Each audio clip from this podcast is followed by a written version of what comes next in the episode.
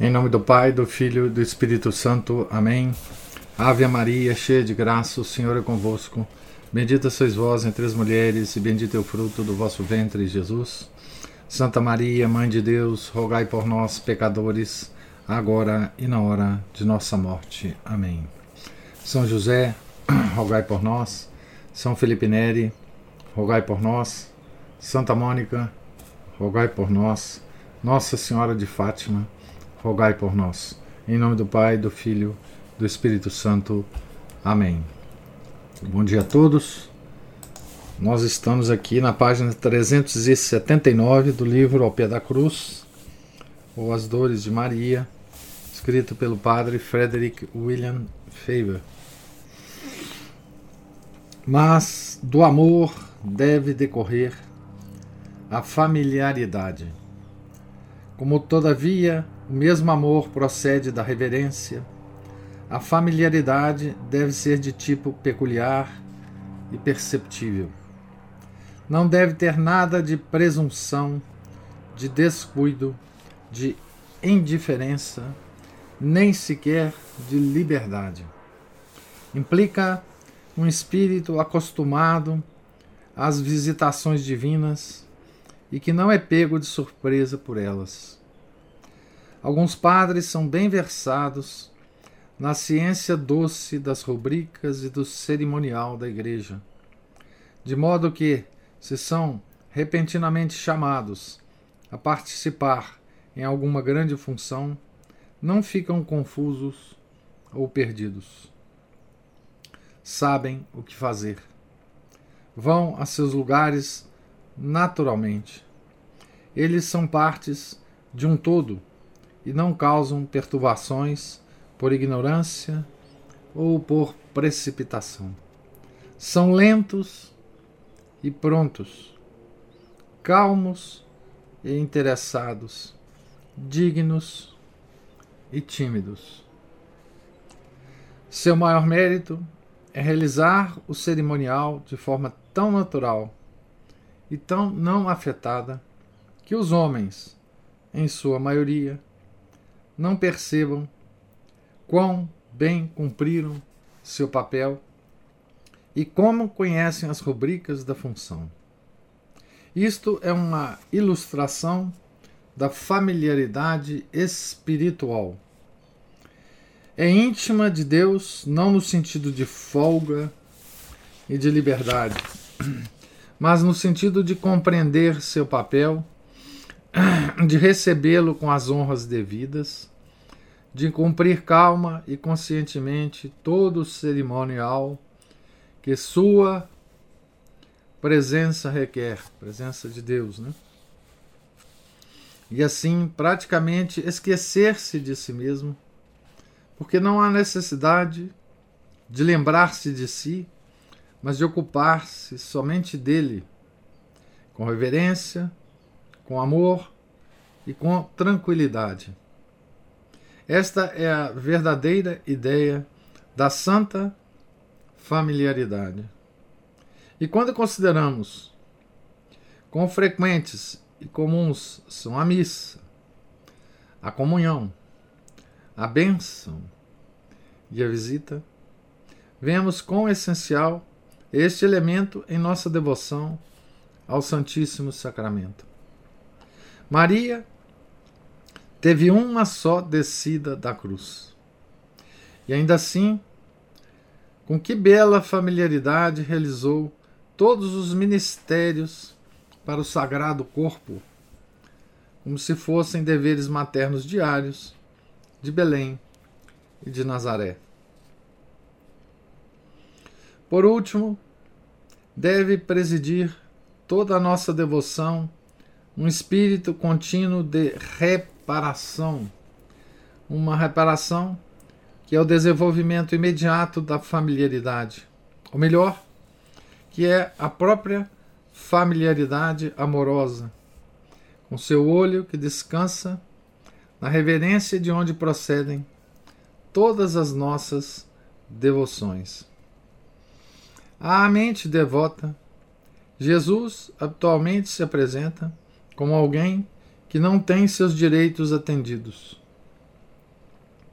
Ele é ferido e injustiçado, com todas as circunstâncias da mais patética injustiça. Não há tempo em que o amor se derrame das fontes mais profundas e mais puras do coração, com mais abandono do que quando o objeto de nosso amor é injustiçado. O próprio pensamento é tão lamentável que cria um novo amor, um amor como nunca sentimos antes, e o espírito de sacrifício bate nele como um coração.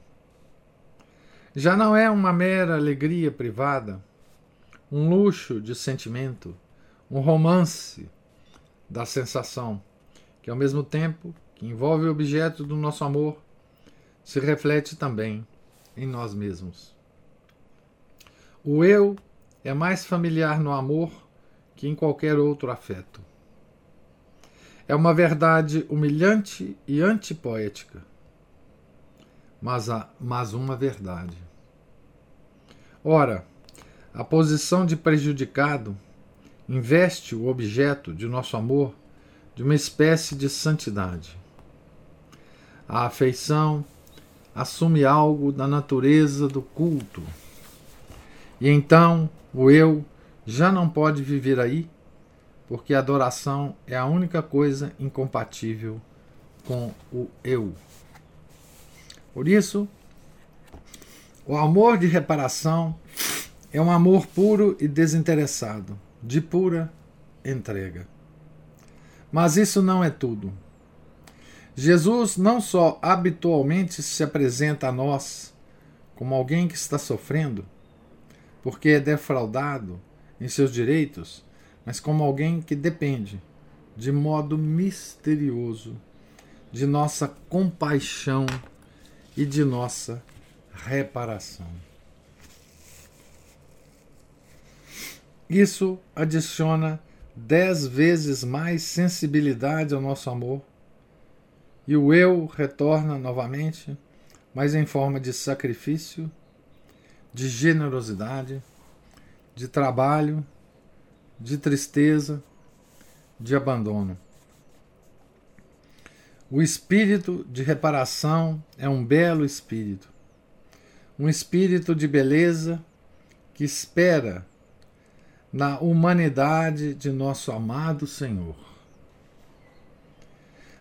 É o verdadeiro colo de Maria dentro de nossa alma onde o Santíssimo Sacramento sempre deveria repousar, o corporal branco e puro de nosso amor mais desinteressado.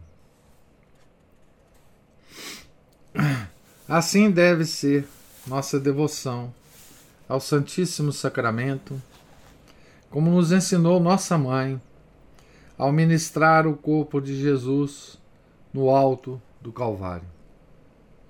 Deve consistir em reverência, em tranquilidade, em amor, em familiaridade e em reparação. Nessa ordem. E conectando-se conectando uns aos outros, segundo a lógica de um sobrenatural espírito de devoção. Tranquilidade, amor, familiaridade e reparação. Nessa ordem. Mas Maria é também nosso modelo de comportamento no pesar.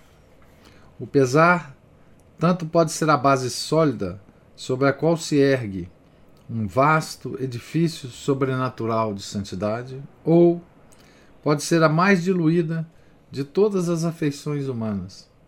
Mera ingenuidade do egoísmo, o mais egoísta de todos os tipos de amor. Pois não há dúvida que a dor é um tipo de amor. Assim, as coisas mais elevadas e, ao mesmo tempo, as coisas mais baixas podem ser predicadas da dor. A razão da diferença há de encontrar-se na maneira como a suportamos. A dor é algo difícil de gerir. Não há tempo em que nossa correspondência à graça exija mais atividade, vigilância ou abnegação que nos tempos de aflição. Se sentimos pena de nossa dor, frustra-se uma grande obra de Deus. Cada coisa que acontece no mundo acontece com, com referência à nossa própria alma. Mas a dor é a ferramenta com que Deus termina a escultura. Bela frase essa aqui. A dor é a ferramenta com que Deus termina a escultura. É triste quando tomamos a ferramenta das mãos de Deus. Se Ele aceita continuar a obra, deve desfigurar-nos com o sofrimento de novo, para ter condições de recomeçar seu trabalho. Ora, temos ora temos grande tentação e quanto mais compassivos somos, maior a tentação de ceder à dor como se tratasse de um prazer. Perseverar, acompanhar a Deus, cumprir nosso dever de sobrenaturalizar a adversidade, carregar nossa cruz, aspirar ao céu.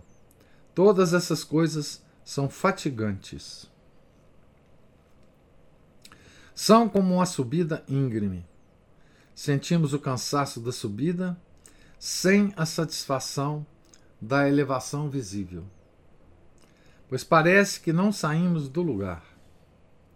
Enquanto cedermos à nossa dor, enquanto dermos lugar à inundação das lágrimas, enquanto nos queixarmos, especialmente se dermos tom religioso ou tom poético à nossa queixa, essas coisas trarão consigo a sensação aliviadora de uma descida de ladeira. Em verdade, é o processo mais direcionado à terra porque um coração pode passar. Desse modo, um homem de coração terno deve estar em guarda contra a tristeza, assim como um homem intemperante deve estar em guarda contra o vinho. Há um fascínio nisso que pode facilmente tornar-se sua ruína. O que torna mais perigosa a tentação é que o mundo aplaude a indulgência como se fosse uma beleza moral e considera a resistência algo duro e insensível. E ser suspeito de frieza e de indiferença é algo que um homem de bom coração não pode suportar.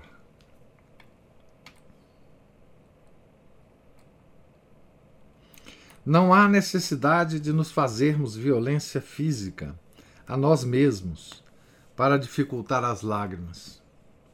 O esforço far-nos-á mal, sem nenhuma vantagem para o corpo ou para a alma. Deus não desgosta de ver suas criaturas chorar. Nós, criaturas, também gostamos de ver os que amamos chorar às vezes. O exemplo de Nossa Senhora aconselha a moderação. Aliviemos o coração. Isso nos fará menos egoístas. Mas não favoreçamos.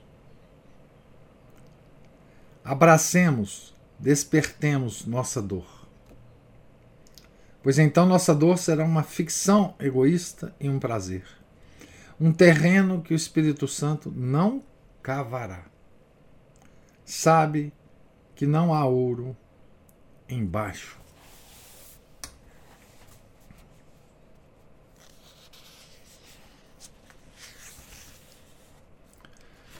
Mais uma aula do, do padre Faber, né? sobre como que nós devemos é, receber as dores. Né? Mais uma vez, está aqui a ideia de que é, a dor é uma uma coisa inequivocamente enviada por Deus, né? É, que nós não devemos ter dúvidas sobre isso, né? É, e que nós devemos é, aceitar as dores, né? Ele, ele fala de várias é, sinônimos aqui, né, de dores. Ele fala do pesar, né? Ele fala da aflição e depois ele usa a palavra dor mesmo, né? É, e ele fala exatamente da nossa reação à dor, né? Então, a origem da dor é propriamente Deus, né? Ele diz a dor é uma ferramenta com que Deus termina a escultura, a escultura da nossa alma, né? E ele fala das várias formas erradas de nós recebermos essas dores, né? E ele vai a ao ponto, o padre Feber é de uma sutilidade psicológica impressionante. Né? Porque ele fala de um aspecto aqui muito interessante, que é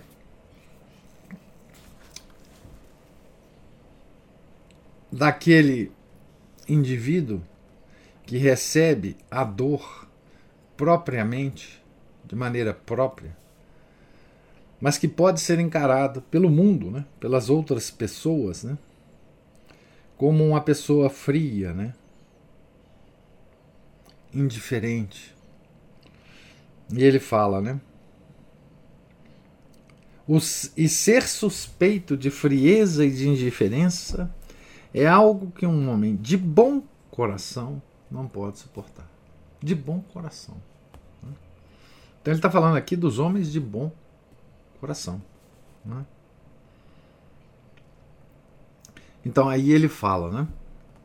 Que nós não, não. Que nós podemos chorar por as dores, né? Nós podemos chorar pelas dores. Deus não desgosta, desgosta de ver suas criaturas chorar. Né? É, mas depois ele ele coloca uma advertência, né? O exemplo de Nossa Senhora aconselha a moderação. Aliviemos o coração. Isso nos fará menos egoístas. Mas não favoreçamos, abracemos, despertemos nossa dor. Pois então nossa dor será uma ficção egoísta e um prazer. A gente tende a transformar a nossa dor em um prazer. Né? Como? Reclamando, né? tentando é, estimular a atenção das pessoas. Né? Um prazer. Mas isso, diz ele, é um terreno em que o Espírito Santo não cavará porque o Espírito Santo sabe que não há ouro embaixo desse comportamento. Né? E ele continua. É um tratado sobre a dor. Né? A indulgência com a dor não se contenta com o mero prazer do sentimento. Passa a fazer efetivo mal. Leva-nos a descumprir os deveres Parece difícil trabalhar quando estamos tristes. Aqui ele usa outra palavra, né? Para a dor, né? A tristeza. Mas é apenas a dureza o que torna o trabalho tão celestial. Pensamos que a tristeza faz de nós pessoas privilegiadas e esquecemos que nossos privilégios são apenas um aumento de nossas responsabilidades. Compreendem melhor as responsabilidades aqueles que as consideram como privilégios. O mundo não para por causa de nossa tristeza. Somos apenas unidades numa multidão. Devemos girar de oeste para leste como nossos semelhantes. Temos de enfrentar a vida como ela nos encontra. Devemos acolher a alegria e a tristeza como vem. Vem, na maior parte das vezes, juntas. Operam juntas. Mas encontram em nosso caminho a única coisa importante: Deus. A importância dada a nós mesmos é um câncer da dor cristã. Não podemos pensar alto em nós mesmos. Mas é isso o que as estúpidas consolações do mundo tentam fazer com, que, com os que estão em pesar. Não podemos pensar alto em nós mesmos.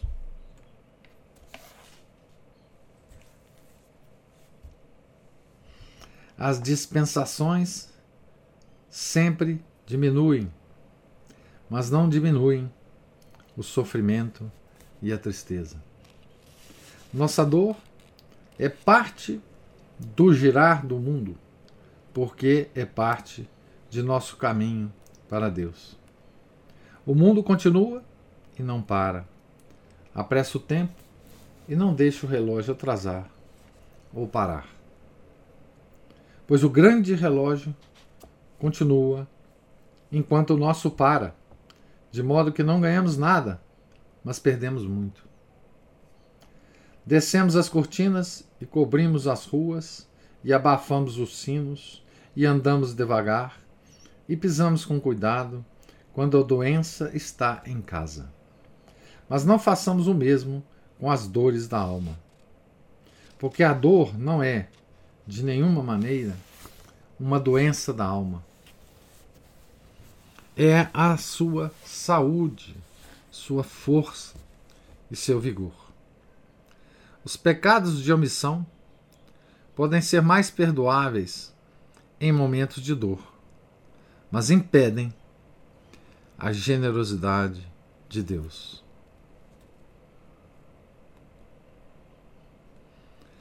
A dor é um santuário, desde que o eu fique do lado de fora.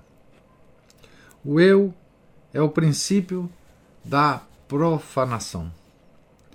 Se um tempo de dor não é o o tempo da colheita da colheita da graça é exatamente o tempo da colheita do eu. Por isso, se encontrarmos pessoas entregando-se ao sentimentalismo de sua dor, é quase certo que não tenham consideração pelos outros. Então, aqui, de novo, essa palavrinha, não é? o sentimentalismo, não é? que vem dessa dessa característica nossa moderna, né, de sermos é, muito doloridos, né? Sentimentalismo de sua dor.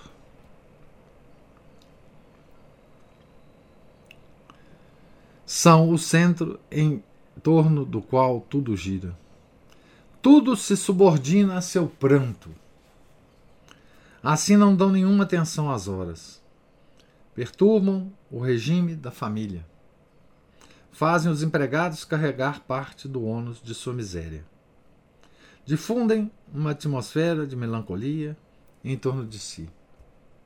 Dif aceitam o serviço dos outros de mau grado às vezes como se fosse direito seu, porque estão sofrendo, às vezes como se a bondade fosse uma intrusão suportável apenas por causa da polidez. Se isso continua, o processo de corrupção é tão rápido quando o eu macula a dor. Que a infância volta à tona na meia-idade e ficamos de mau humor, petulantes, usamos palavras ríspidas, damos respostas infantis, praticamos insensatezes, exageros, atitudes e gestos de desespero. Em suma, os fantasmas da infância voltam na proporção em que deixamos a tristeza efeminarmos, efeminarmos, efeminar-nos.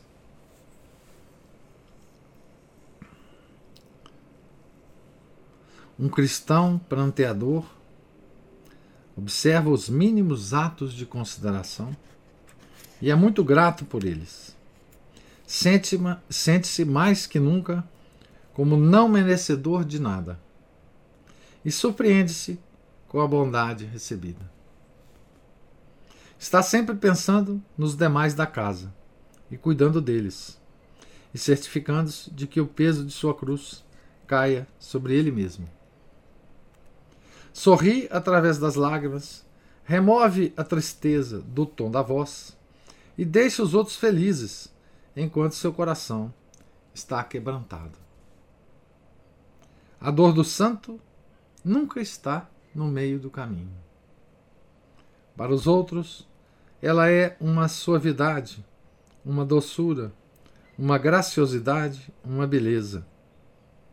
É cruz somente para ele.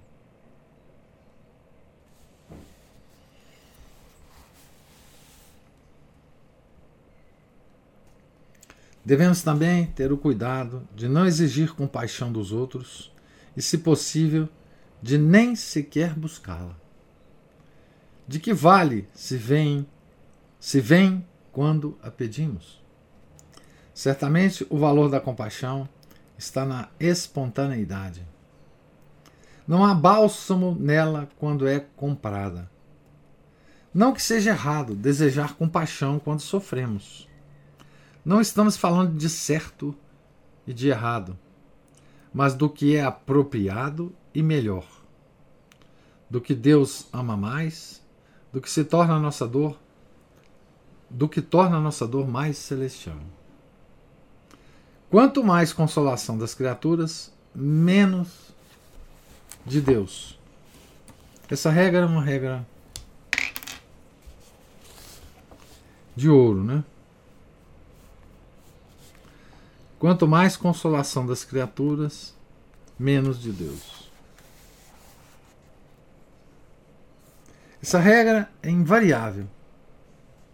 Uma regra da teologia mística, que é uma regra prática, né? de prática.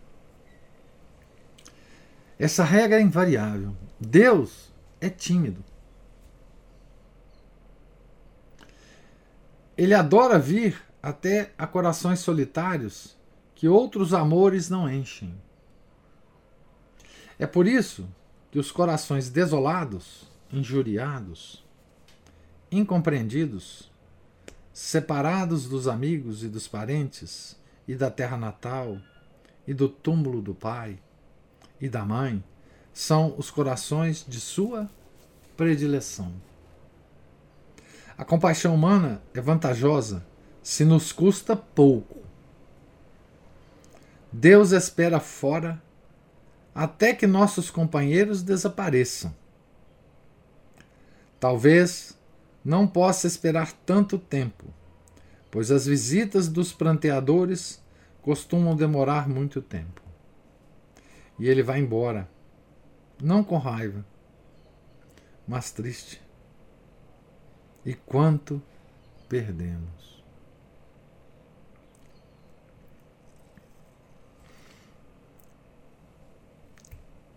Aqui tem uma característica, né? Muito interessante. Que é a seguinte. A gente sabe que Deus age no mundo, não é? na maioria das vezes, através das causas segundas. Não é isso? Criaturas, circunstâncias e acontecimentos. Mas, na consolação de um coração quebrantado, Deus age através da causa primeira, ou seja, Ele mesmo. Ele não gosta que a gente procure as causas segundas. Porque aí não são causas segundas. Né? Então, essa regra, que é para tudo, para todos os acontecimentos da nossa vida, quanto mais consolação das criaturas, menos de Deus, é uma regra, segundo o Padre Faber, invariável. Em todas as situações, essa regra está sendo usada, sendo operada por Deus. Né? É... Então, é... se a gente compara, eu vou parar por aqui, né? Ele vai continuar ainda. É... Ah, deixa, deixa eu acabar então o capítulo. Porque falta só um parágrafo aqui para acabar a sexta dor. Onde entra o eu, intromete-se a ilusão. Essa ilusão se manifesta miúde quando preferimos fugir de visões e de sons dolorosos, os quais são necessários e inevitáveis. Isso gera muitos inconvenientes para os outros. E a realização generosa dos deveres na casa da dor torna-se muito mais onerosa e desagradável do que seria necessário.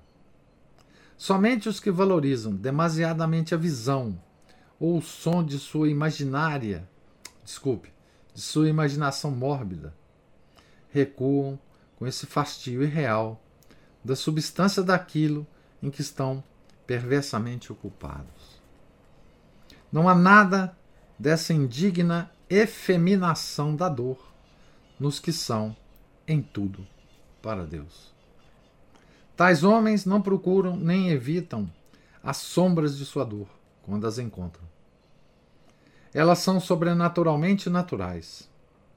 E esta é a perfeição do pesar.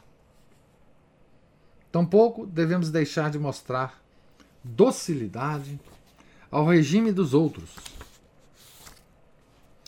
Se este justo abandono é difícil de suportar, é parte legítima do sacrifício que a dor traz consigo. A dor tende à excentricidade. O esforço de resistência deixa caprichosos aos homens. Devemos restringir tudo isso, torná-lo parte de nossa imolação e oferecê-lo a Deus. Se nossa dor pesa intrinsecamente uma onça, uma libra de alto sacrifício deve vir junto com ela. Devemos, a onça é subdivisão da libra. Né? Devemos pesar mais sobre nós mesmos do que Deus pesa sobre nós. Isso é nobreza, que é uma palavra também que desapareceu do nosso vocabulário hoje, né? Isso é nobreza. Toda a teologia da dor pode resumir-se numa espécie de silogismo. Tudo é dado para a santificação. E a dor está acima de todas as outras coisas. Mas a dor egoísta é dor não santificada. Logo, o abandono é produto da graça, derivado da dor. Seu é silogismo, né?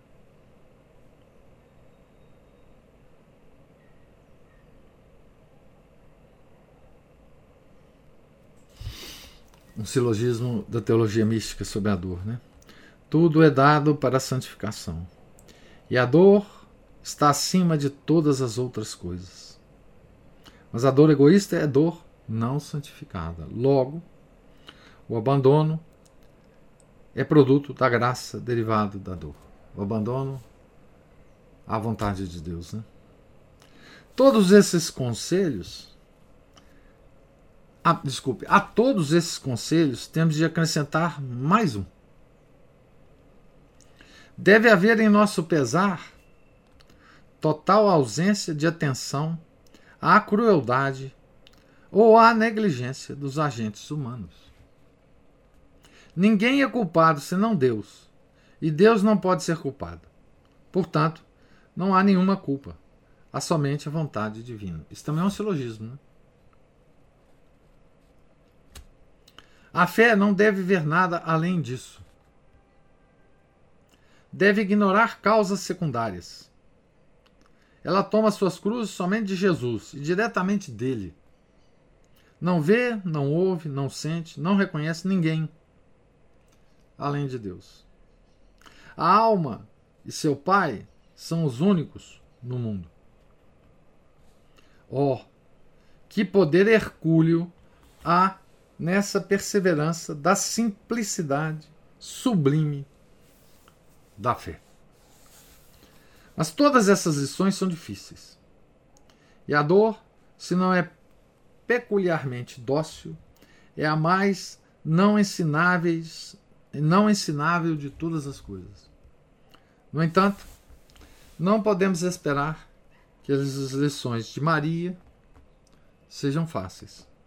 Nem, muito menos, quando ela nos dá estas lições do alto do Calvário.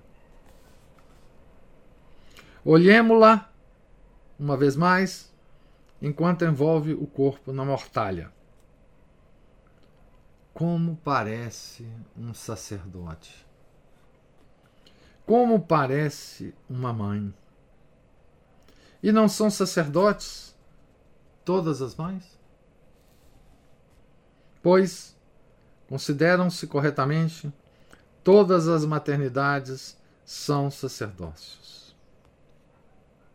Ah, Maria, vossa maternidade era um sacerdócio como o mundo nunca vira.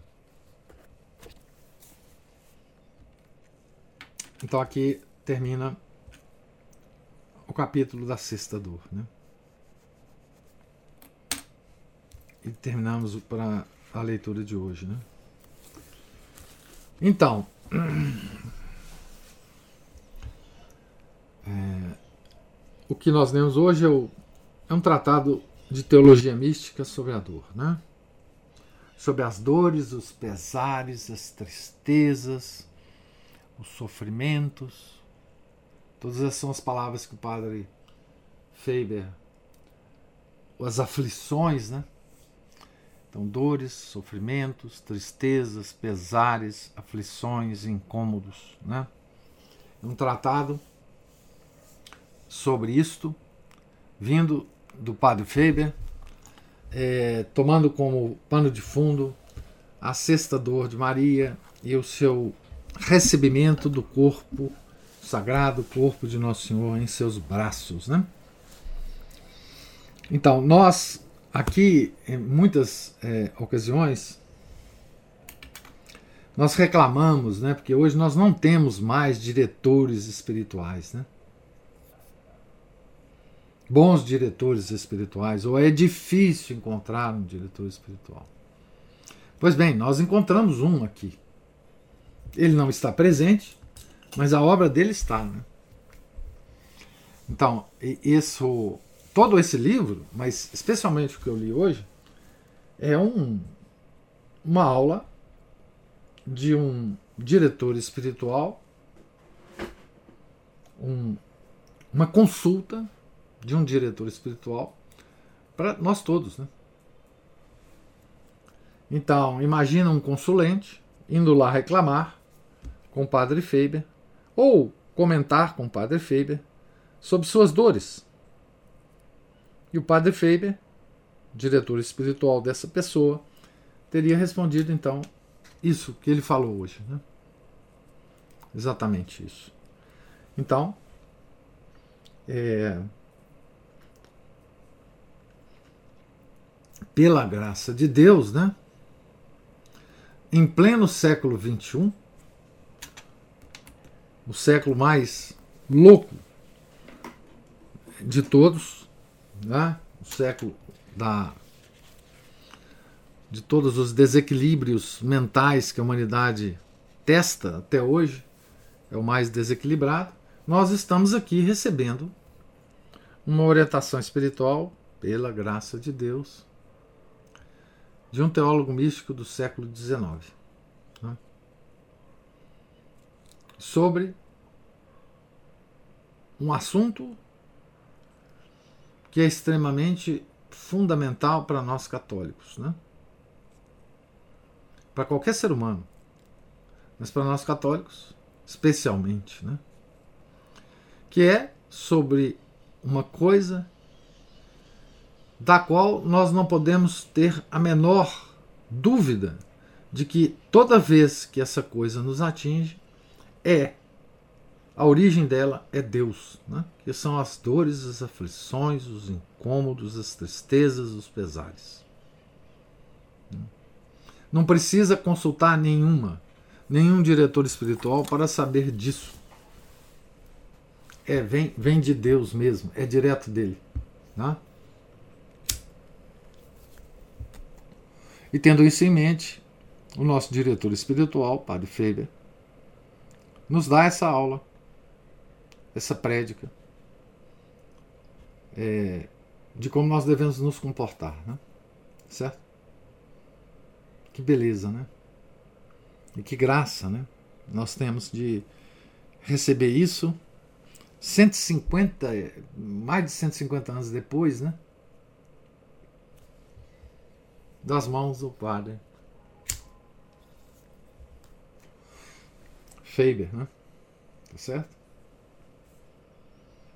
Então, queria ouvir agora se houver as, os comentários de vocês, as observações. Oi, professor. Opa! Tudo bom? Só esse trechinho aí dá um dá volumes de comentários né, sobre, sobre a dor, digressões sobre a mesma, né?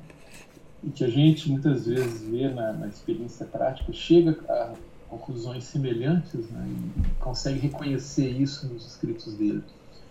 Essa, essa devastação que a, que a dor, a dor mesmo, um incômodozinho pequeno, esse aí é só uma, tipo, uma introdução à dor, mas uma dor devastadora mesmo, causa exatamente isso, que só Deus é que consegue é, realmente consolar as pessoas. O resto fica só aquela molação que Jó teve, né, com aquelas pessoas falando na cabeça dele com pessoas os tais três amigos, né? E tanto é que, assim, algum velório, ter uma coisa assim, ter de alguém, eu falo só assim, ó, Deus console a família e os amigos e que, que tenha tal pessoa em bom lugar. Porque nada mais do que eu, for, que eu falar, nada que eu tentar fazer vai ajudar em nada. Não. Porque é inútil, realmente é inútil. Quem já passou por isso sabe que é inútil mesmo, não adianta. Não. Esse é um ponto. É, o segundo é, que é como que as pessoas também parece que elas não suportam ver as outras com dor, parece que elas acham que todo mundo tem que ter obrigação de, de ter uma felicidade de Instagram 100% do tempo, não. né? E, e, um terceiro ponto é que uma, uma tendência muito comum, outro dia, eu, ontem mesmo eu vi uma pessoa falando que estava ouvindo uma psicóloga do Instagram, porque a mulher diz que tem que extravasar tudo, porque se você extravasar tudo, você se sente melhor e que você tem que extravasar tudo, então vai extravasar isso em alguém da sua família, isso. Né? vai é. infernizar seu lar, seu marido, é. seus filhos ou sua esposa, né? seus pais. Os, os mais próximos, né, que você inferniza, né? Como? São os mais próximos que você inferniza. Exato. Porque eles estão disponíveis lá, né? Eles estão disponíveis lá. Isso eles estão disponíveis e é um ambiente controlado também, né? Eles é. não vão te tratar mal é. como seu patrão, é. como uma pessoa no trânsito, é. né? É. Então é também um pouquinho de covardia isso. Né? Efeminação. Exato. É a palavra que o padre Faber usa. Fricote, né? Como se falava antigamente. É, mimimi. Mimimi, exato, exato, exato, exato. Né? E como eu disse para essa pessoa, né, uma moça, né, eu falei assim, olha, se seu marido fizesse isso com você, eu chamaria de fricoteiro, fresco, chato, enjoado. É. Né? Mas assim, pra gente ver como é que, né, se ele fizesse. Não, não, não sei se ele faz, parece que não, né? Não sei. Mas são essas coisas é, que me chamaram a atenção. Outras, eu, eu, eu enquanto eu li, eu, eu, dava uma paradinha pra pensar e perdi uns pedacinhos também, né? Mas isso aí é uma coisa que a gente tem que, esse trecho aí, ler, reler, reler, é. imprimir, colocar, plastificar, colocar no gatozinho. É, você gosta de plastificar as coisas, né? Você tá cheio de... Você gosta de plastificar as coisas, né? Eu vejo que ah, você é cheio de plásticozinho, assim, lendo às vezes, na missa e tal. E é. eu nem sabia que você olhava isso. Ah, eu reparei já, eu reparei. Tem uns pedacinhos, depois se eu quiser eu arrumo isso pro senhor. Ah, que... ótimo, isso é maravilhoso. fazer cópias disso e. Você reduz às vezes, né? Pequenininho, né? Sim, letra pequena, plastifico, põe dentro do livrinho, é. então eu lá tiro e. Ué, pessoal, nem sabia que ninguém parava isso. Né? Ah, meu cara. Tô de olho em você, Márcio. Tô de olho. Você sabe que eu aprendi a ajoelhar do jeito que eu ajoelho com você, né? Porque o meu joelho não pode mais ajoelhar, né? Também aprendi com você. Aprendo muito, aprendo muito com você, Márcio. Oh, obrigado, bondade sua. Eu nem sabia que eu dava tanta contribuição. Ah, que que é isso? Eu agradeço. Deus me inspira a ter mais outros, né, para repassar pro pessoal. É, hum. é o apostolado um exemplo. É, exatamente. Sem saber, né? Sem dizer nada. Né? Exatamente. Mas esse, esse do, do ajoelhar é a prática de banquinho de meditação. Isso, isso é, é, é, Exatamente. Você, tinha, você levava algumas vezes. Sim. O banquinho. Sim, acontece que depois é, eu, eu, comecei a ficar com curtamento no, da, da, da, coxa e uma das causas da minha lesão de joelho foi essa. Eu estou resolvendo agora. E hum. a falta de flexibilidade me dava dor e me dava dor nas costas também. Uhum. Né? Uhum. Mas é, é, é, o que eu aprendi. Esses, eu vi um banquinho de, de, de meditação, uma casa de retiros, eu tirei as medidas e mandei fazer. Tinha até de sobra aqui. Um dia, dona moça aqui, sabe? Ela estressou com os banquinhos. Jogou tudo, jogou tudo fora. Pega o machado, não, corta. É, distribuindo aí e guardei um. Aí um belo dia falou, cadê aquele banquinho seu? Ah, tá lá da cama. É, isso é, mesmo. Alguém mais simpatizou com o negócio. Mas o caso, voltando lá, professor, pra dor lá, mas assim, são pontos que, que se eu puder fazer mais alguns comentários a respeito deles, é, né, essa questão de, do incômodo das pessoas com a dor e, e é, o lixo, o despejar do lixo emocional por não saber lidar com a dor e querer buscar consolações humanas. É. Eu estava conversando com a Ana Paula antes da leitura de hoje, né? Que outro dia eu vi também uma outra moça falando a mesma coisa, que estava com raiva e gostava de fazer mesmo torturar a família por causa disso. Aí eu pensei assim, não, essa pessoa ela, ela está com raiva ou ela está aflita apenas querendo um pouco de, de simpatia pela causa dela e alguma certa consolação humana por ter alguém aí, aí escutando, né? É, então tem, tem essas coisas também. É. no meu caso, por exemplo, acho que é muito mais comum entre os homens a gente falar assim: a minha dor é minha. Eu vou lá pro meu canto, vou andar, esparecer a cabeça, vou meditar, vou pensar, no que eu tiver melhor eu volto. Então, assim, o, o, o como lidar com a, com a, dor, assim, e essa questão também da dor que, que a gente chega à conclusão que é nada, ninguém, coisa nenhuma, nem palavras, nem gracinhas, nem... porque o, o, qualquer forma de consolação terrena é apenas uma anestesia, uma distração, isso não é consolação. É. Mas se você puder falar mais a respeito. É, não, obrigado. isso. Vai. Obrigado você, Márcio. Mas assim, o, Márcio, um, um, e tem, tem um outro aspecto da dor é, que o padre Feber implicitamente deixa a gente entender, mas ele não fala explicitamente, é que como a dor propriamente aceita, não é? ela é um, um processo de santificação, Nossa. A dor, às vezes, é dada como prêmio pelo trabalho que a pessoa faz. Se Deus está é, contente com o trabalho que uma pessoa faz, em qualquer situação, ele premia essa pessoa com dores para santificar essa pessoa. Esse aspecto da dor é um aspecto dos santos, né? O, o, o São Francisco de Assis é que falava, né?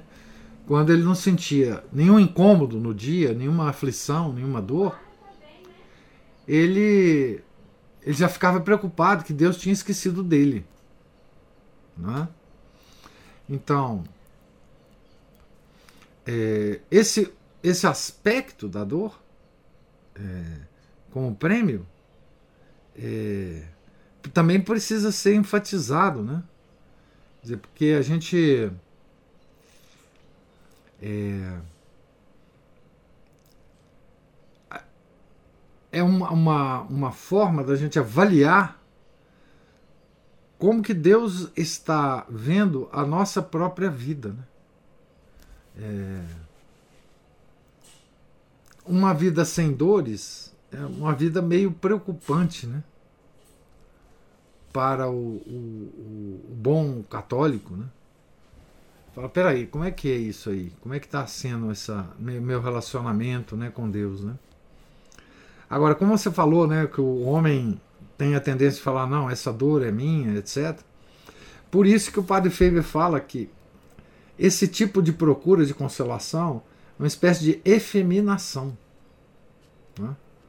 Como hoje, enfim, esse processo está é, muito desenvolvido na, na, humanidade, né, de efeminação, por várias razões, é, a gente vê cada vez mais é, é, esse, esse tipo de, de é, comportamento das pessoas. Né? Elas querem que as pessoas, todas as pessoas do mundo, saibam que elas estão doloridas. Esse negócio de vídeo, TikTok, Instagram, redes sociais de modo geral, né? As pessoas é, compartilham, né? Para milhões de outras pessoas as suas dificuldades, dores, etc., que elas deviam guardar para si mesmas. Né? Então, essa é uma efeminação da humanidade. Né? E, e a descida da ladeira. Né? É o que o padre Feber fala. Né? A dor propriamente aceita é, é uma subida íngreme de uma montanha. E a outra coisa, que é a procura das consolações, é a descida da montanha para o abismo. Então, é, veja como que como que isso é tão importante para a gente, né? Por que, que não, não, não falam isso para a gente, né? Por que, que não existe essa instrução, né? É, mais, digamos assim, mais é, frequentemente para a gente, né? Isso é tão importante. E é tão prático, né? Porque todo mundo sente dor, todo mundo sente tristeza, todo mundo sente pesar, todo mundo sente aflição. Qualquer coisa que você vai fazer no mundo é incerto. Né? Você fica aflito. Pode dar errado. Né? E todo mundo sente alguma dor. Os jovens sentem menos dores, né? Os velhos sentem mais dores. Dores físicas. Mas e as aflições? E as dores da alma? Todo mundo sente. E como é importante a gente encarar isso com, com a devida clareza né? É, que só a igreja tem. Né? Por quê? Por causa da paixão do Nosso Senhor. Na paixão do Senhor ele sentiu todas as dores possíveis e imagináveis. Não só no corpo, mas na alma. Né? Então a gente tem um mestre das dores, o homem das dores. Né? E nós temos a mãe dele. Né? A mãe dele. Certo? Então. Mas é isso. Eu, eu acho que a, a, a palavra que Padre Faber usa para esse essa, esse sucumbir à dor é efeminação.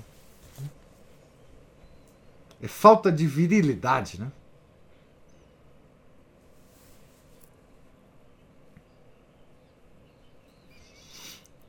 É, mais alguma. É, é que você falou assim, é, que, que o século XXI, que século louco é esse que nós estamos vivendo, né? É. E eu acho que uma das, das maluquices é, é ver quanto que nós somos superficiais, né? Aliás, quem é superficial nem sabe que é superficial. Não. E e eu fico pensando assim, onde que nós estaríamos, que tipo de vida que a gente estaria levando se nós não tivéssemos aflições, pesares e temores. Né? Hum. Porque hum. Nas, nos momentos de grandes alegrias, muitas vezes a gente esquece de Deus, né? Ah, mas então, eu até falei isso outro dia para uma pessoa, falei assim, ah, a pessoa estava reclamando, reclamando, reclamando, ah, porque aconteceu isso, que cada hora acontece uma coisa, que isso, aquilo. Eu falei assim, olha, com isso tudo que está acontecendo, olha como que é a sua vida espiritual, olha como é que você está levando sua vida espiritual. Então, se não fosse isso, pensa que se você não tivesse isso. Tava muito pior. Tava muito pior. Ah. Só que, só que aí eu, eu falo isso pra pessoa, mas eu penso na minha própria mesmo. Onde eu estaria? Porque ó, existem coisas que me afligem muito. E onde eu estaria se eu não tivesse, se não houvesse essas. Aflição é dor da alma. Aflições. Aflição é dor da alma. Sim. Não é? Porque não tem nada físico na aflição, né? É, você não está com a dor no braço, você está aflita. Seu corpo está normal. Então é isso mesmo, Ana Paula, assim. É, é a pedagogia da dor, né? Uhum. É a pedagogia da dor. Ela nos.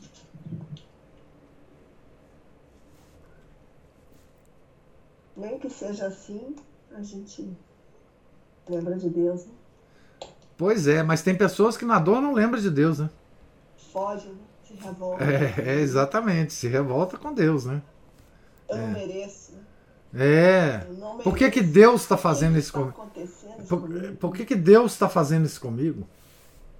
Né? Deus está fazendo. Né? Aqueles que acreditam em Deus, né? Uhum. Porque os outros nem sei. Enfim, os outros, para mim, uh, para os ateus, dor é uma coisa das mais terríveis. Né? Porque, como eles não acreditam em Deus, é, não sei. Não sei, eu nunca tive esse sentimento ateu, então não sei como é que eles pensam, mas é, deve ser terrível. Né? É, a posição. Mas. É, é uma, uma meditação longa, né?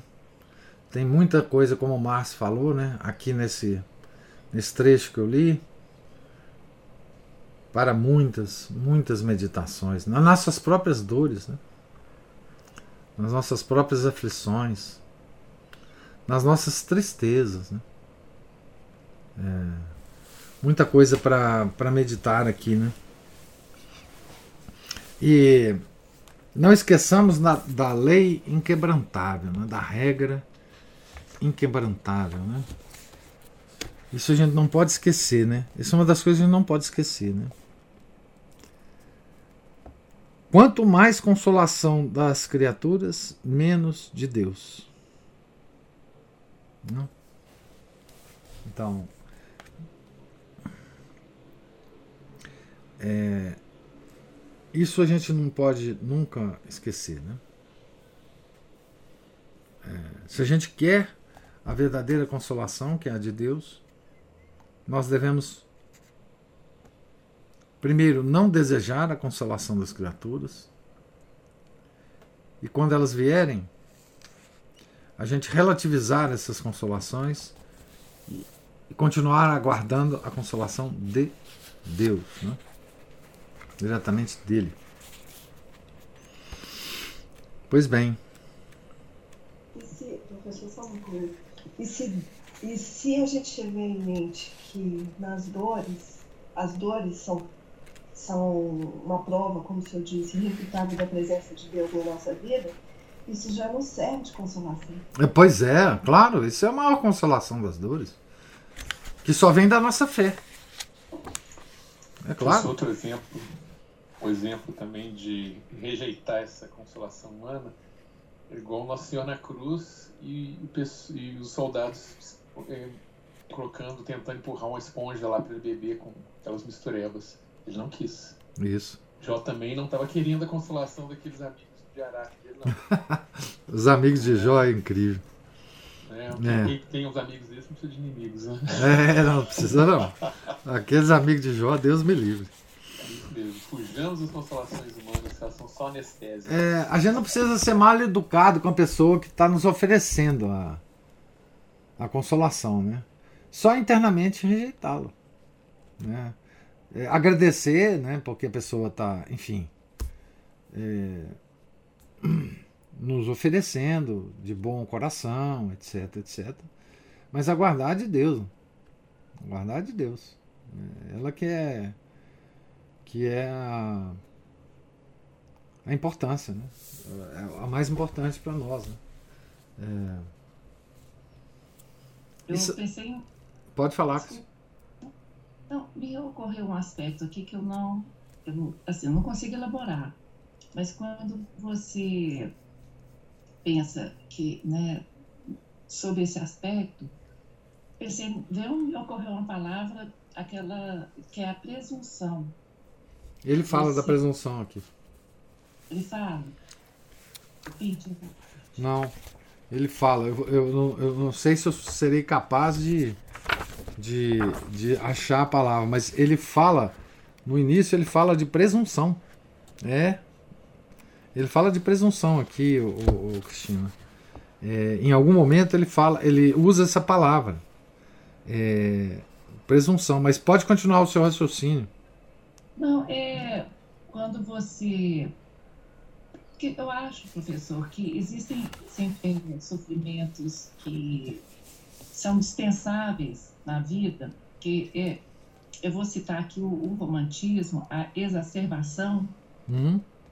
e a gente pode tomar esses sofrimentos é, que são criações, porque... Ilusões, ilusões, ele fala, ilusões. Prazer, né? É. Ah, na adolescência acontece isso muito, professor. Ainda mais com menina, né? Com moça. É. Chorar à noite, chorar por nada. E... Mas essa adolescência vai sendo esticada e muitas vezes você cria na sua, na sua mente os motivos de sofrer, né? Existe gente que gosta de ser sofredora, né? Isso, por causa das consolações. É, gosta da atenção das pessoas e tal. Mas quando a gente pensa na dor como um cuidado de Deus conosco, pode surgir também a presunção de que, de que somos um, é, privilegiados. Ah, é, claro. O demônio está em todos os lugares. É verdade isso. Me ocorreu assim, sabe? A gente toma cuidado, porque, professor, é, a mente é, é, eu, eu às vezes eu penso isso, que o estado de graça é um estado natural que a gente não pensa nele. Não é assim? É, não pensa não. Não fala, eu estou no estado de graça. Não, ninguém fala isso não. Porque ninguém tem certeza, inclusive, né? Porque se fala, ele está mentindo, né? É, eu, eu me preocupo muito com a maquinação da mente, sabe? Porque isso é, é aí que o demônio age também, né? Uhum. Para nos convencer de que nós somos maiorais. É. Não é isso, me ocorreu isso. É... Muito bem, muito bem observado. a aula é muito boa. Muito bem observado. E ele fala da presunção, o, o, o Cristina. No início da leitura ele fala assim: Mas do amor deve decorrer a familiaridade. Como todavia o mesmo amor procede da reverência, a familiaridade deve ser de tipo peculiar e perceptível. Não deve ter nada de presunção, de descuido, de indiferença, nem sequer de liberdade. Então ele usa presunção em outro, em outro contexto que você está usando aí. Sim, a, é, a gente, eu acho que a gente deve encarar as dores nossas não com presunção, mas com aquele sentimento de que do, do, São Francisco de Assis, né? É, de que Deus não esqueceu da gente. Ou seja, enquanto a gente está sendo vítima de pesares, aflições, tristezas, dores, é, a gente tem que encarar isso como um. Quer dizer, que Deus não esqueceu da gente. E, e, e, a presunção, ela não tem nenhum papel aqui. Né? É, apenas que Deus não esqueceu da gente. Isso não quer dizer que a gente é melhor do que os outros ou que a gente vai ser salvo. Né? Que isso garante a nossa salvação. Nada disso. Né? É que apenas que nós temos a certeza que o nosso Criador não esqueceu da gente. Isso basta, né? Isso já é consolação suficiente. Né? Tá certo? É, é aquele negócio que Nosso Senhor fala, né? É, aqueles que estão felizes no mundo, né? que estão aconchegados no mundo, que estão é, confortáveis no mundo, já receberam a sua recompensa. Sua recompensa está aqui. Depois você não vai receber. Né? Então, o que nos, nos faz desconfortáveis no mundo são as dores. Né? Então, Deus, pelo menos, está fazendo com que a gente se lembre de que aqui não é lugar para ficar confortável, né? para relaxar. Né? Então, mas você está certíssimo é, com relação a isso. Quer dizer, há um perigo enorme é? de acharmos que porque nós é, temos dores na nossa vida, nós somos almas escolhidas de Deus. É? Nada disso. É? Nós temos que receber as dores da fonte verdadeira, que é Deus, e tratá-las como um processo de santificação. Nada de presunção. Isso é uma coisa muito importante. Né? Que num papo com o Padre Feber ele teria dito para nós, né? É, certamente. O Padre Feber morreu de uma, de uma morte dolorosíssima eu tô. Eu tô em falta com a biografia dele. Uma hora a gente prepara a biografia dele para contar para vocês. Mais alguma observação? Comentário?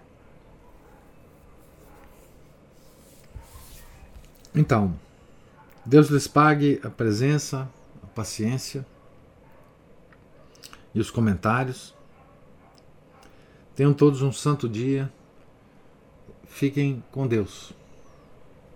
Em nome do Pai, do Filho, do Espírito Santo. Amém. Ave Maria, cheia de graça, o Senhor é convosco. Bendita sois vós entre as mulheres, e bendito é o fruto do vosso ventre, Jesus. Santa Maria, Mãe de Deus, rogai por nós, pecadores agora e na hora de nossa morte. Amém. São José, rogai por nós. São Felipe Neri, rogai por nós. Santa Mônica, rogai por nós. Nossa Senhora de Fátima, rogai por nós. Em nome do Pai, do Filho, do Espírito Santo. Amém.